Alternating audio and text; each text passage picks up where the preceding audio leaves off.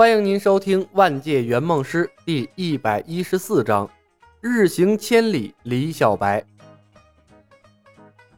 一直以来，李牧认为圆梦师需要应付的只是客户提出的一些奇葩愿望，但是感谢木星，让李小白体会到了一次不一样的圆梦之旅。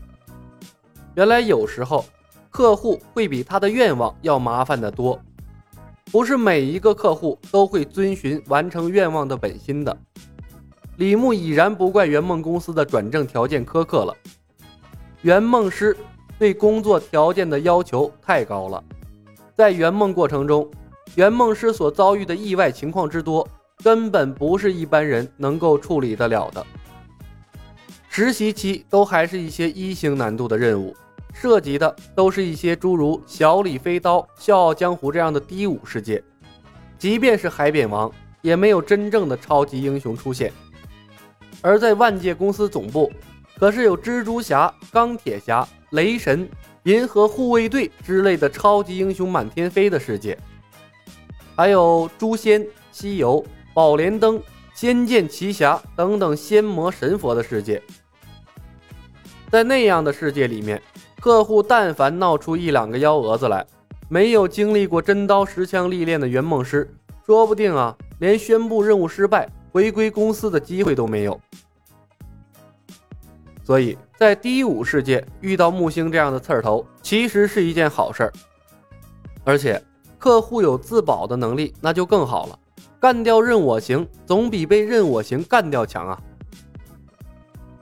虽然有可能因为木星导致这一场圆梦任务失败，但李牧也只能这样安慰自己了。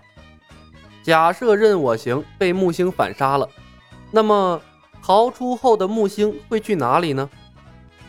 木星压根儿就没想着实现梦想，回嵩山别院是不太可能了。而葵花宝典是他实现梦想的契机，十有八九他也是没打算学的。那么，整个笑傲江湖的世界，适合他的武功就只剩下辟邪剑谱了。所以说，他去的方向是福州福威镖局。可是，嵩山到福州一千四百多公里，以他的脚程赶过去，黄花菜都凉了呀。而海外仙山使者的事情闹得沸沸扬扬，估计华山派和青城派。都赶去抢夺辟邪剑谱了，他跟过去那也是吃屁呀！只要我这个海外仙山使者还在嵩山，以木星的精明，他十有八九会留在登峰守株待兔吧？守株待兔？李牧微微一笑：“我让你带个鬼！”李牧起身敲开了任盈盈的房门，没头没脑的道：“任姐姐，咱们去找冲哥吧。”令狐冲，任盈盈一愣，惊喜的问：“你知道他在哪儿？”“当然了。”李牧笑笑，“那日在登封城外，是我送走他和向问天的。”“他在哪儿？”任盈盈问。“杭州。”李牧说道。“不过去杭州之前，你要先陪我去趟福州取点东西，我们啊速去速回。”“速去速回。”任盈盈疑惑地看向李小白：“李少侠，福州很远的，快马走官道过去也要半个多月的路程。”“没关系，我的轻功很好。”李牧笑道。“你的意思，我们用轻功赶过去？”任盈盈愣住了，她干笑了一声：“李少侠莫要开玩笑了，莫说我的穴道被封住了。”即便解开了我的穴道，我也无法用轻功赶两千里的路程啊！我背着你。李牧打断了任盈盈。江湖儿女不拘小节，任姐姐应该不介意吧？任盈盈笑了，她上下打量着李牧。李少侠，我倒是不介意你背着我，可是你背着我一大活人，用轻功赶去福州，总比不上我们两人用快马前去吧？你不介意就好。李牧笑笑，简单收拾一下，我去准备一些东西，我们马上出发。相信我，我可比马快多了。任盈盈茫然的点了点头。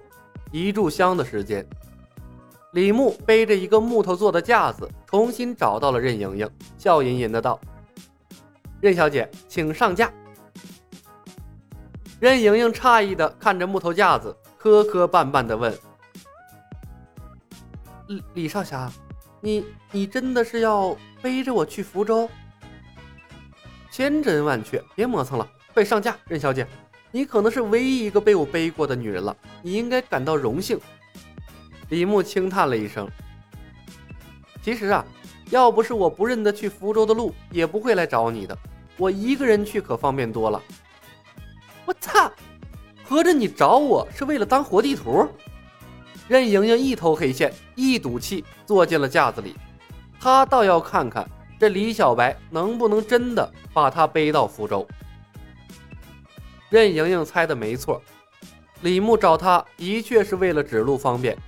他赶路的方式有些特殊，一般人跟不上。他总不能背着乐后一个大老爷们赶路吧？夷陵倒也是个选择，但小尼姑单纯可爱，一副没见过世面的样子，估计啊也找不到福州在哪儿。坐稳了，我们出发。李牧发动了一厘米漂浮术，用两根新制造的滑雪杖在地上一撑，已然稳稳地向前飘了出去。不一会儿，便出了嵩山别院。李小白的轻功奇特，而且很稳，但是速度也就那样吧。坐在架子上，任盈盈忍不住嘲讽道：“李少侠，你的轻功很好，但和快马的速度也差不多，何必执着于用轻功赶去扶？”周字未出口，一声轻微的惨叫，任盈盈只觉眼前一花。已然变换了场景，这突如其来的惯性差点没把任盈盈甩出去。此刻，李小白站在某个赶路的嵩山弟子背后，手里用来赶路的木杖前端没入了嵩山弟子的古道之中。这么赶路，果然快呀！木杖不是青莲剑，而且削得很细，前端还做了防护性的处理，所以。不知名的嵩山弟子除了惨呼一声之外，并没有受到太大的伤害。千年杀在精准度上绝对不会出现一丁点儿的谬误。李牧到底还是心善了，没有粗暴的使用青莲剑赶路。这样也行？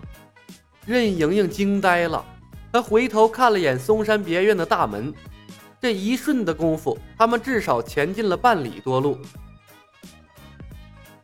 天外飞仙用木杖也能用出来，而且还可以用来赶路。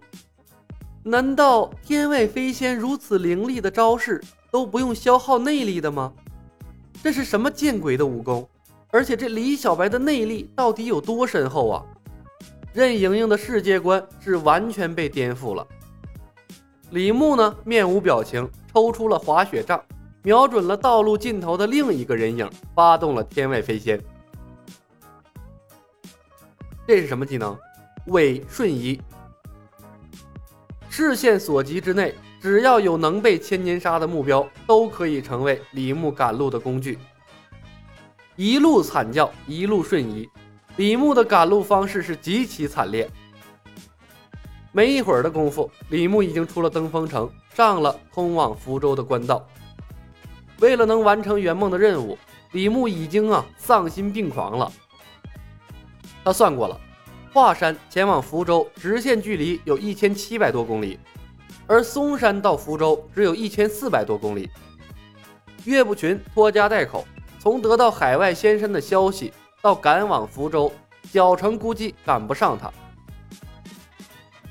他采用极限赶路的方式，也许能在岳不群之前把辟邪剑谱先拿到手。李牧背后的木架上。任盈盈是花颜失色，柔顺的秀发向后飞起，她双手紧紧抓着木架，心跳得飞快。她眼神惊恐，不停地尖叫，生怕把自己甩下来，哪还有一点日月神教圣姑的端庄优雅呀？此时，任盈盈已经明白为什么李小白会说他的速度比马还快了。这玩意儿已经脱离了人的范畴了。现在有人告诉任盈盈说李小白是妖怪，他绝对是毫不犹豫就信。本集已经播讲完毕，感谢您的收听。